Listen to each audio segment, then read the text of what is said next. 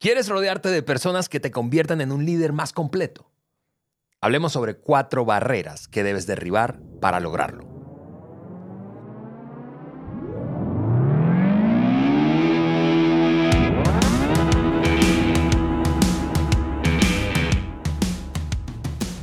Amigos, bienvenidos al Maxwell Leadership Podcast por Juan Beriken, el podcast que agrega valor a líderes que multiplican ese valor en otros. Yo soy Ale Mendoza y estoy aquí en el estudio en la segunda parte de un episodio o de una serie de dos que nos ha encantado. Si no escuchaste el anterior, tienes que hacerlo. Juan, bienvenido a este nuevo episodio. Gracias, Ale. Muchos saludos a ti. Y te recomiendo a no escuchar el episodio anterior con Susi, porque te mencioné varias veces. Ya sé, amigos, ya amigos, ¿qué tal? Qué gusto estar con ustedes hoy. Les doy la bienvenida. Gracias por estar con nosotros hoy. Y les recuerdo, hacemos lo que hacemos con el motivo de ayudarte a lograr tu máximo potencial en la vida. Y eso es el motivo detrás de todo. Yo sé que a veces decimos que, que, que nosotros agregamos valor a líderes que multiplican ese valor a otros líderes.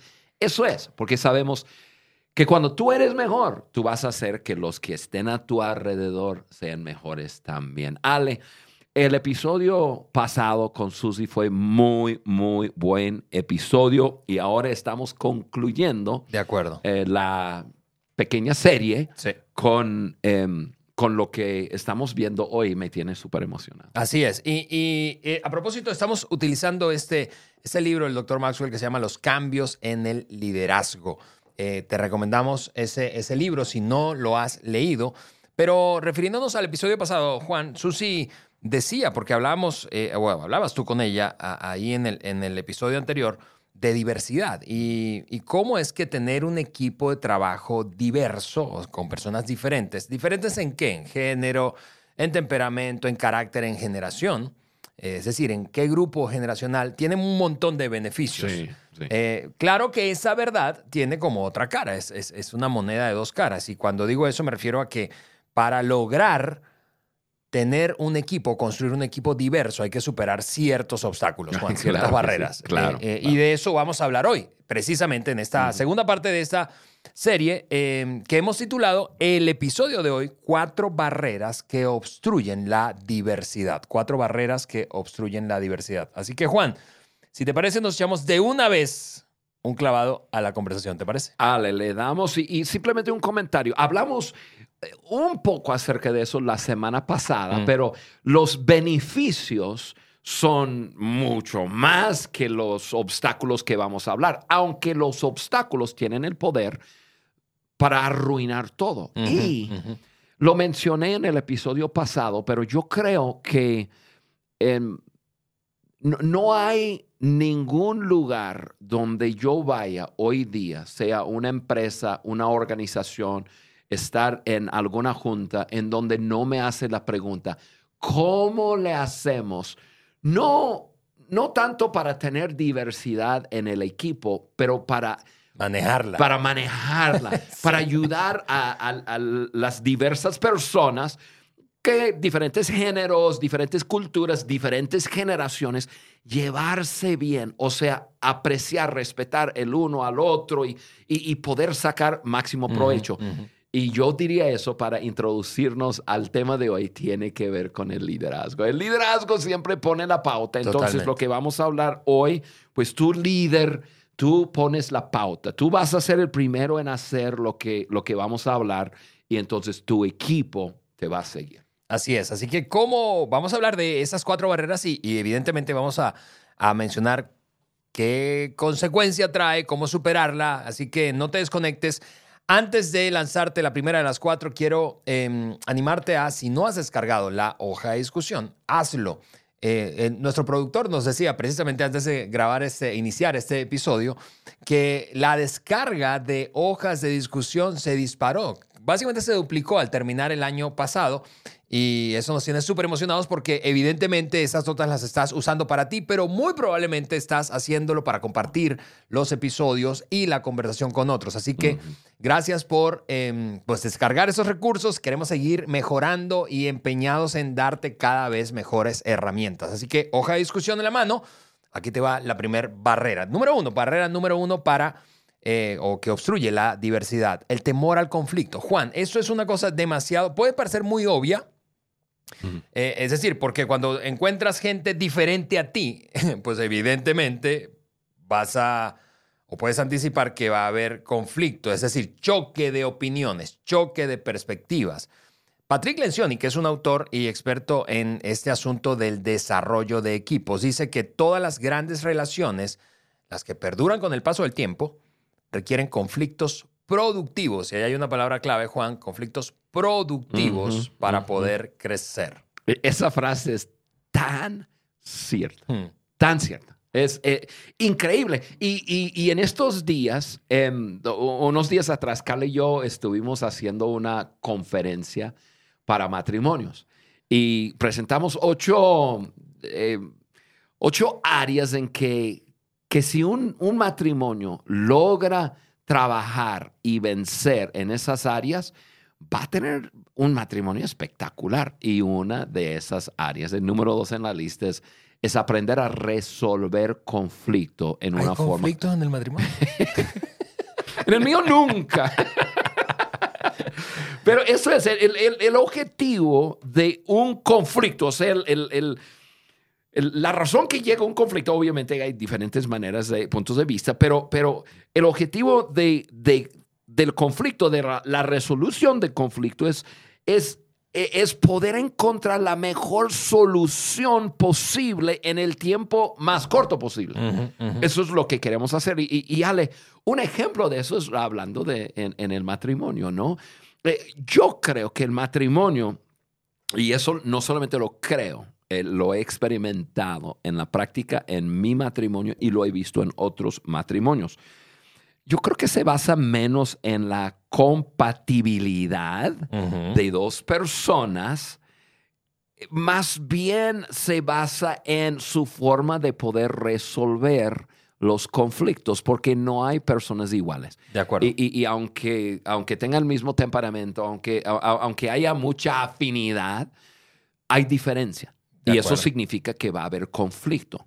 Y la fuerza en un matrimonio viene en resolver los conflictos y eh, ponerse de acuerdo. Estamos de acuerdo hmm. en, eso. Entonces, Ale, em, sumamente importante es poder resolver conflicto. Y cuando un equipo entiende que nosotros podemos resolver lo que sea, ya dejan de, tener ese temor al conflicto. Incluso lo, lo abrazan como que esto nos va a hacer mejor, esto nos va a hacer mejor. Es, sumamente importante. Fíjate, Juan, que te escucho y, es, inevitable para mí pensar en América Latina. Hemos recorrido toda América Latina, básicamente, Juan, y, seguro tú vas a coincidir conmigo, porque aquí hay un asunto cultural, eh, el tema del conflicto. Claro, en el fondo, cada ser humano creo que experimenta lo mismo cuando se trata de un conflicto o la posibilidad de tener un conflicto con alguien.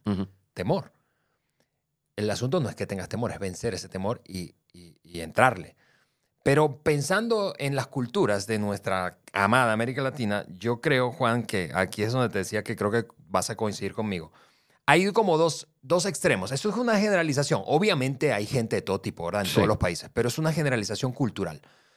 Los países, yo podría clasificar a los países latinos en, dos, en dos extremos. Sí. sí. los que evaden el conflicto, las culturas que evaden el conflicto y las culturas que son de choque. Sí, que buscan el conflicto. a ver, ¿en qué puedo entrar en conflicto contigo? Así que lo, yo, y voy a mencionar solamente dos ejemplos por, por, ah, Yo no sé si debes mencionar. Pero mira, las culturas, por ejemplo, las culturas que, que, que son de choque son las culturas de sangre caliente. Es decir, el Caribe es, es, es- es natural. Tú ves a dos cubanos o dos puertorriqueños Eh, no, hablando, manotean, hombre, y tú dices, Pero- pero, "Órale, ahí hay pelea, hay pelea. Yo, yo me acuerdo la primera vez en el año 91 que yo estuve en Cuba por primera vez y estuve andando en una, en una, en, en una van con, con dos cubanos. Subieron la radio a todo que daba y comenzaban, co- comenzaron a hablar. Y yo dije, no, no, no, no, esta gente está peleadísimo, Sí, pero sí, sí, pelea sí, sí, sí. porque daban sus opiniones y se calentaba y se apasionaba con sus opiniones. y- Sí. Ey, y amamos Cuba, y amamos las islas del Caribe, y amamos todo el Caribe, ¿verdad? Pero, pero en términos de como cultura general, ¿verdad? La inclinación hacia el conflicto es le entro, le entro, le entro y no me quedo con nada. En el otro extremo, los países que creo que yo podría clasificar como que naturalmente le sacan la vuelta, le evaden, ¿verdad? Son los países, yo, yo voy a poner dos, Colombia y México, porque son los países más respetuosos, tú sabes, gente mucho más eh, eh, amable, hospitalaria, pendiente de ti. Que, ¿Escucharon ustedes del Caribe? Ale les está diciendo que no son amables. ustedes. Pero, pero el punto es, si no reconocemos, culturalmente hablando, es decir, yo soy venezolano, yo soy del Caribe, entonces yo tiendo a entrarle, Sí, ¿verdad? Eh, pero yo vivo en México. Es- es- es- y por eso doy el ejemplo, porque si yo sencillamente no soy consciente de cuál es mi tendencia, entonces puedo generar un ambiente de conflicto dañino. Y eso me lleva a una tabla, por cierto, que está ahí en las Sí, notas, sí. en las notas de discusión. No voy a poder leer todas las características o diferencia entre lo que considero que es conflicto, o lo que considera el doctor Maxwell que es conflicto dañino y conflicto saludable o productivo. Sí, y Ale es muy importante entender, en esas dos frases hay una palabra en común, conflicto. Así es. No, no tememos el conflicto, sino abracemos el conflicto como algo que nos puede ayudar, pero que tenemos que resolverlo en una forma saludable, ver el beneficio. Y cuando hay diversidad en tu equipo, Va a tú te- va a haber conflicto, pero, pero tienes que trabajar fuertemente en tener un ambiente de respeto y de, de cosas que, que vamos a hablar más adelante, pero en, en donde se puede resolver el conflicto Totalmente. como, como se debe. Y, y yo comenté, eh, hablando con Susi en el podcast, que, que cuando, cuando un equipo gira alrededor de la, per- de, de la persona, el líder principal, y es su perspectiva la que cuenta, pues ese equipo nunca va, va a llegar a ser un equipo fuerte y grande. Entonces, la idea es que debe haber diferentes puntos de vista, debe, debe haber diferentes perspectivas que nos puede llevar a conflicto que tener que resolver, pero eso es bueno. Así es. Ya hablando de liderazgo, Juan, cuando yo veo, no sé si ustedes han- lo han notado y coinciden conmigo, pero yo cuando yo veo un equipo en donde no hay conflicto, yo digo, eh, internamente yo me pregunto, a ver, alguien aquí no está pensando entonces. Ah, sí, sí. Aquí piensa uno solo. Eh, Exactamente, es lo que pasa. Es decir, porque o, o- es, es demasiado el miedo que hay a la represalia, si digo me van a castigar, si digo me va a ir mal, o sencillamente el otro se impone y no permite que haya. Entonces, Ujú.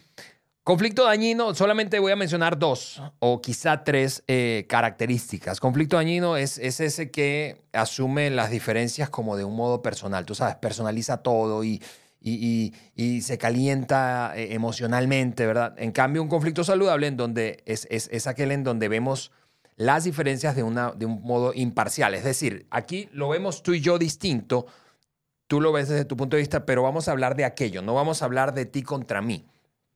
Eh, un conflicto dañino es el que busca represalias, eh, evidentemente, ¿verdad? Ah, me la vas a pagar, me la hiciste, pero me la vas a pagar. Ahora te impusiste tú, pero la próxima no me voy a dejar. Eh, en cambio, un conflicto productivo o saludable es el que busca soluciones. A veces eh, lo decimos de esa manera, Juan, y es, es la mejor idea tiene que ganar, no importa de quién venga. Eh, Exactamente. Eh, esta semana yo, yo tuve con mi equipo un- un- una experiencia así. Yo había creado, en- eh, había eh, diseñado un plan, una propuesta, y se las mostré a mi equipo. Y mi equipo me dijo, Lo "Es- desbarataron. lo, lo hicieron bien, pero, pero es decir, no, no, no me atacaron, pero ¿y qué te parece si hacemos esta otra cosa? Lo que me estaban diciendo básicamente es tu idea Te di- no te es tan dijeron- buena como tú piensas. Te dijeron, Ale, esto es muy buena idea, pero... Exactamente. Entonces imagínate que yo me pongo a, a, decir, no, no, no, mi idea, mi solución. No, la mejor idea tiene que ganar y si no es la mía, ¿qué importa? Porque precisamente de eso se trata el trabajo en equipo. Ale sabe que, que en el episodio pasado, otra vez hablando con, con Susi, yo confesé... Oye, yo tengo que cuidarme porque eso sí me va a quitar el trabajo. Eh, yo mencioné que me doy cuenta que mis soluciones, que antes pues yo tenía soluciones frescas y, y, innovadoras. Y al pasar del tiempo, mis soluciones, mis ideas ya no tienen a ser las mejores. Mm. Y, ahora yo me estoy dando cuenta que es mejor para mí mentorear a, personas más jóvenes eh, con, con principios y que, que, ellos tengan las soluciones, porque, porque son más relevantes. Y, entonces eso, mira, amigo, amiga, el, si tú eres de las generaciones más, más grandes, probablemente te va a pasar. No, no te metes en conflicto eh, ni contigo mismo ni con otros en que mis ideas tienen que ser poco a poco. Tus ideas se van a convertir en ideas antiguas. Exacto. Como las de Ale, que Ale está hablando. y, pero tenemos que abrazar. Así es. Así es. y, eso, Juan, me lleva al segundo punto. Pero, amigos, vean la tabla. De, descarga la hoja de discusión y ves la tabla allí de qué eh, características tiene un extremo y otro. El conflicto, insisto, dañino o tóxico y el conflicto productivo o saludable. Pero te decía, Juan, es esa, esa, esa postura, esa, esa disposición a ceder, me lleva al segundo punto, que es la segunda barrera, la arrogancia. No podemos tener pretender tener equipos diversos con una actitud arrogante. Sí. ¿Qué es básicamente arrogancia? Más allá del concepto que tú puedas encontrar en el diccionario, ¿verdad? Es esa postura de creerte superior y que tus ideas, tú, tu manera, tu experiencia es superior. Yo le decía esto hablando de, de ese espacio que tenemos un programa. Tenemos un programa en, nuestra división de certificación de mentoría y yo tengo el, honor de, tú también, Juan, de, ser un mentor ahí de un grupo de personas. Sí. Y anoche yo tenía mi llamada de mentoría ah, y, les decía, miren, esto es lo que yo me he dado cuenta, mientras más experiencia tengo, más suposiciones hago. Pero si yo no soy consciente de eso, eso me puede poner en un plan de arrogante. Sí. No, porque se o sea, yo sé. ¿Y por qué sé? Se supone que tengo más experiencia y tengo que saber. Y sé más que tú. Entonces, arrogancia es una barrera, Juan, a vencer. Sí, Ale, yo, yo creo que de los cuatro obstáculos que vamos a hablar, la arrogancia es eh, uno de esos obstáculos que más se ve. Mm. O sea, eh, en el siguiente punto, que ahorita lo tocamos, es, es, es más se anota o se nota, pero es intangible. La, arrogancia está ahí frente y vivo. Y no creo que haya una cosa tan destructiva como una persona arrogante. No, nos, mira, la, la arrogancia nos impide apreciar a otros, e, especialmente la diversidad, y tú eres diferente que yo y como yo me siento superior, no, no, no te puedo ni apreciar ni afirmar. No, destruye todo, destruye la diversidad en, en un equipo. Y, ese falso creer de superioridad lleva a una persona a actuar de, de diferentes maneras. Y, y, voy a mencionar dos o tres, pero, pero es, es darse a sí misma el permiso de tratar mal o dañar a otra persona y creer que es aceptable porque cree que otros son menos hmm. que, que importante que uno mismo. Eso es muy dañino. E, eso, es, eso destruye la diversidad.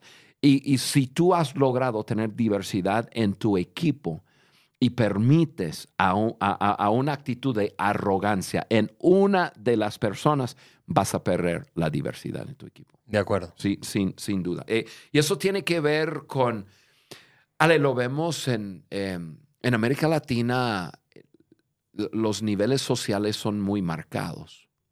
Desafortunadamente hay personas porque pertenecen a un nivel social, quizás, no voy a decir más arriba, pero, pero que se percibe como más arriba de otro, como que, como que se den el, permiso eh, a, a- a tratar a otros como si fueran menores, inferiores. y, y eso está mal. O, otra cosa que sucede cuando una persona tiene como que ese- esa actitud de superioridad es, es, es que uno se da el permiso de hacer cosas quizás inmorales e ilegales porque cree que no juega con las mismas reglas que las demás personas Wow.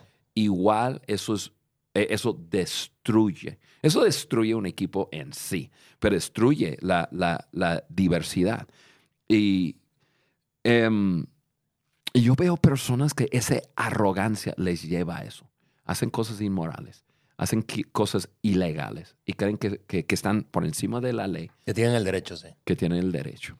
Otra Así- cosa es, eh, Ale, de, de creer que merecen ciertos privilegios que otros no tienen. Mm. Ese, eh, eh, ese, eso es algo el, que, que en inglés es el entitlement, ¿no? Yo merezco eh, tener, merezco actuar, merezco. ¿Por qué? Porque soy superior a las demás personas.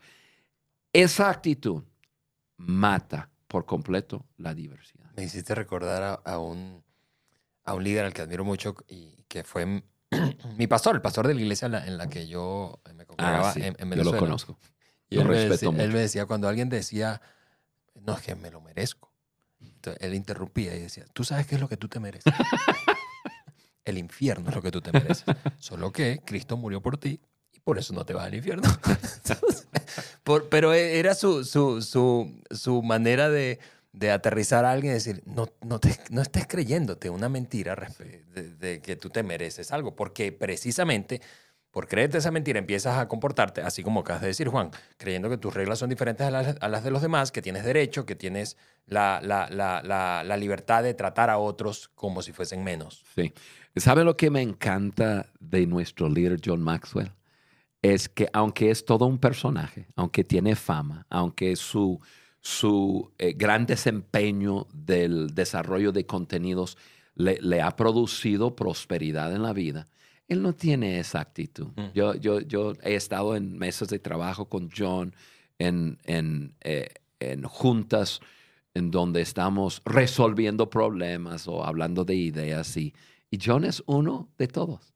Y, y eso invita la diversidad, diferentes puntos de vista, personas que ven la vida a través de, de un... Y John nunca se levanta, aunque a veces yo escucho a otro miembro del equipo hablando y yo digo, no, hombre, esa persona es nueva. No, es- eso va totalmente contrario a un principio de John o algo. Yo me sorprendo su actitud del que es el opuesto de arrogancia, de humildad. Yo Humildad, creo que de sí. humildad de decir, eso, eh, eh, eso es una, una per- perspectiva muy interesante, pero yo creo que algo así, pero nunca vergüenza. No, no, no, no, no. Y, y lo respeto bárbaro. mucho por eso. Qué increíble. Muy bien, barrera eh, número tres a superar para poder tener diversidad en un equipo es la inseguridad personal, superar esa barrera. Todos, Juan, yo creo que, eh, y eso yo te lo he escuchado a ti eh, a lo largo de mucho, mucho, en los años que tengo conociéndote, y es, todos tenemos inseguridades, Sí. todos. Sí. El asunto no es no permitir que mis inseguridades guíen mi comportamiento y mis decisiones. Sí.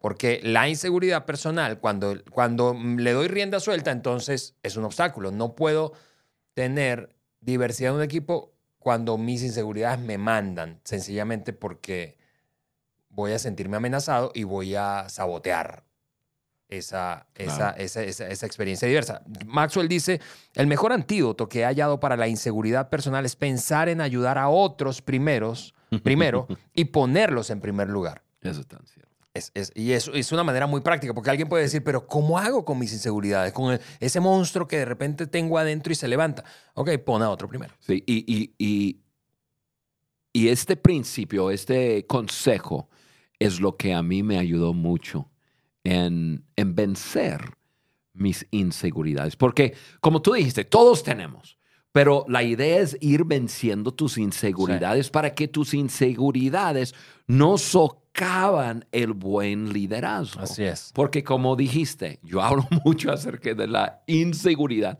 como socava, como mata el buen liderazgo. Quizás porque hubo un tiempo en mi liderazgo cuando se me abrieron los ojos a decir, ¿por qué actúo como actúo? Y darme cuenta por inseguridades.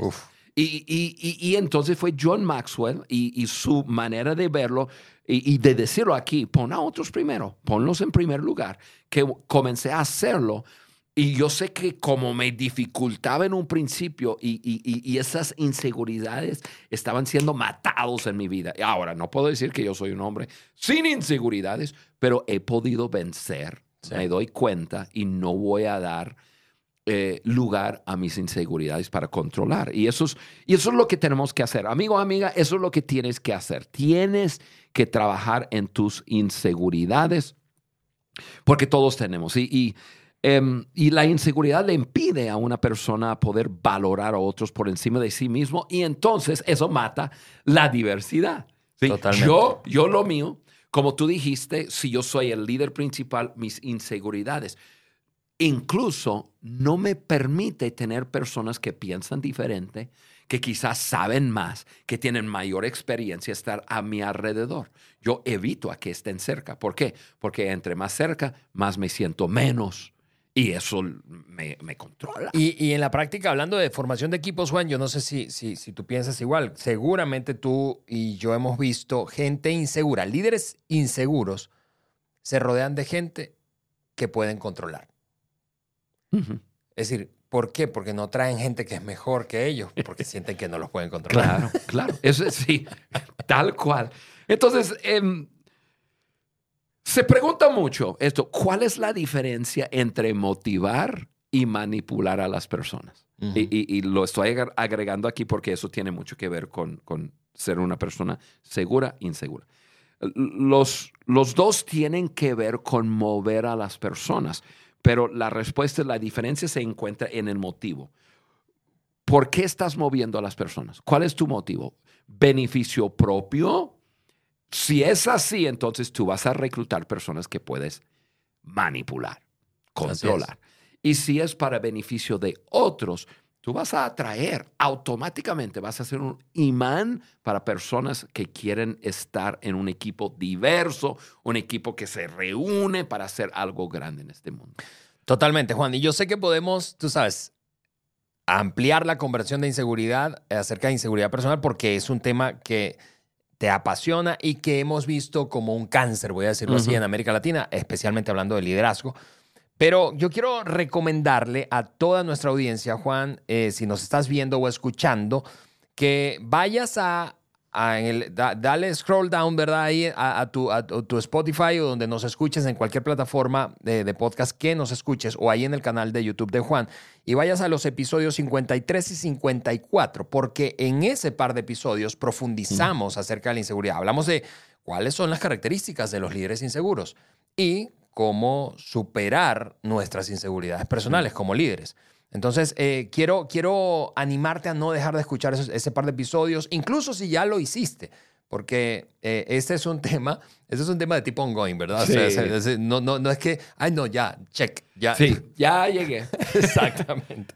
Así que ve ahí.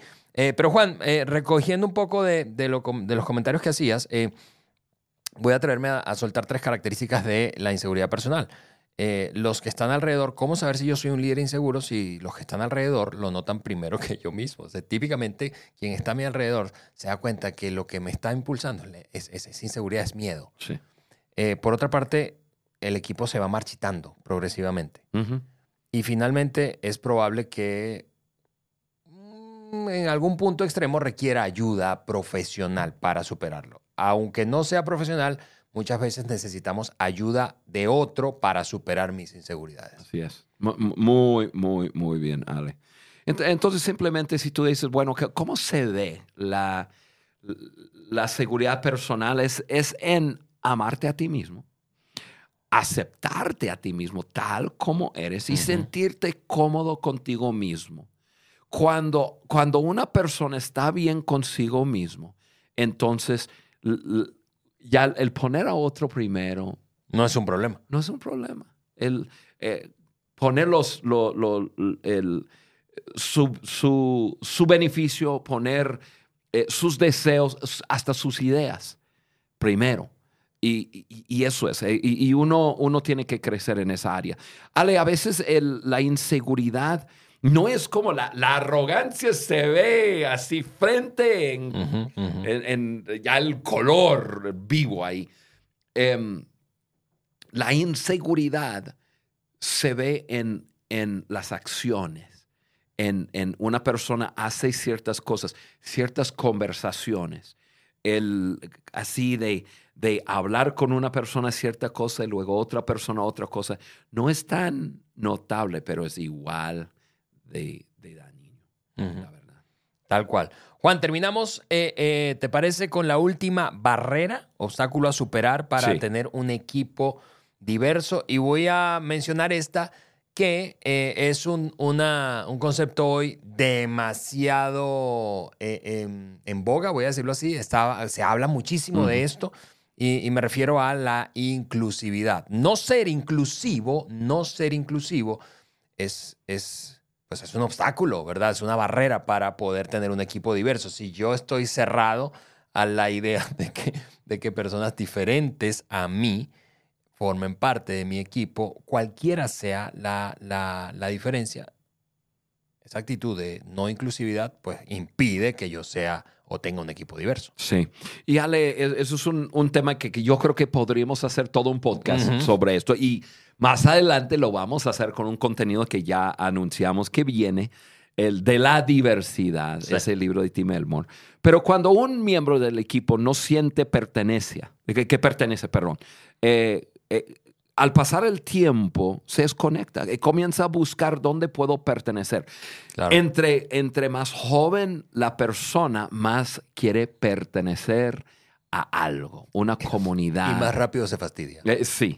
Entonces tenemos que buscar y, y- queremos diversidad, entonces tenemos que tenerlo, pero, pero eso es uno de los desafíos más grandes hoy día en la alta rotación en las empresas.